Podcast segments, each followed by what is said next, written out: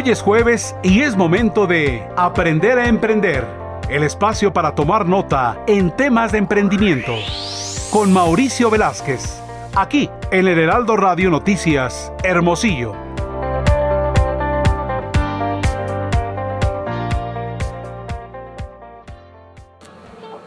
Bien, ya tenemos listo a nuestro compañero Mauricio Velázquez con su sección Aprendiendo a Emprender. Mau, muy buen jueves, ¿cómo estás? Muy bien, gracias a Dios. ¿Y tú, Jim? Bien, ya aquí tratando de recuperarnos de una situación ahí de salud muy ligera, pero a final de cuentas ya estamos de regreso. Mauricio, como siempre, nos tienes un tema importante, identificar el problema, solucionar en cuestión de emprendimientos. Ok, pues empecemos. Fíjate que todo el mundo, eh, los teóricos, los consultores, toda la gente relacionada con este mundo del emprendimiento te dice siempre identifica un problema, pero pocos te dicen cómo. Entonces, y fíjate que a veces en, en este tipo de cosas siempre la solución es la más sencilla. La identificación de un problema se hace a través de la observación en la primaria, en la secundaria, prepa, en todos lados nos dicen que la observación es un método de investigación. Yo les voy a enseñar que la observación es un método de emprendimiento. Lo primero que, tienes que hacer es seleccionar qué vas a observar. Puede ser una, una situación personal, un proceso dentro de una empresa o una experiencia. Entonces, ya que tomas esta decisión de qué vas a observar, vas a identificar a los involucrados, a los clientes, proveedores, personal involucrado en esta situación. Por ejemplo, ahora que se ha puesto muy de moda y por necesidad pedir comida prueba, pues resulta que siempre a veces la comida no nos llega como dice la foto de la aplicación. Entonces ahí tenemos un problema que podemos identificar y quiénes son los involucrados, el repartidor, el cliente y la cocina.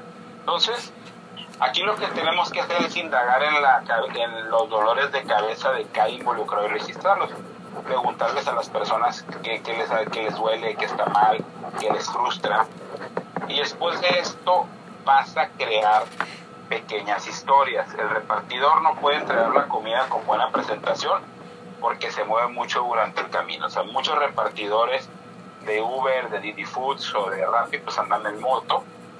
Y las otro, otra historia de otra situación, las personas que viajan por negocios tienen mucha dificultad para comprobar los gastos de transporte. Las mamás o los papás en las papelerías siempre batallan para cuidar a sus hijos y surtir el material escolar. Y cuando una persona que trabaja y vive sola es difícil cumplir con un plan alimenticio. Entonces, tenemos cuatro pequeñas historias que construimos a partir de la observación de una situación. Entonces, estas historias me van a servir como base para indagar en las causas del problema y al encontrar estas causas es que yo voy a generar soluciones. Y aquí les voy a recomendar dos herramientas muy sencillas de utilizar. El, diagrama de pescado, o mejor conocido como el diagrama de Ichikawa, y los cinco porqués.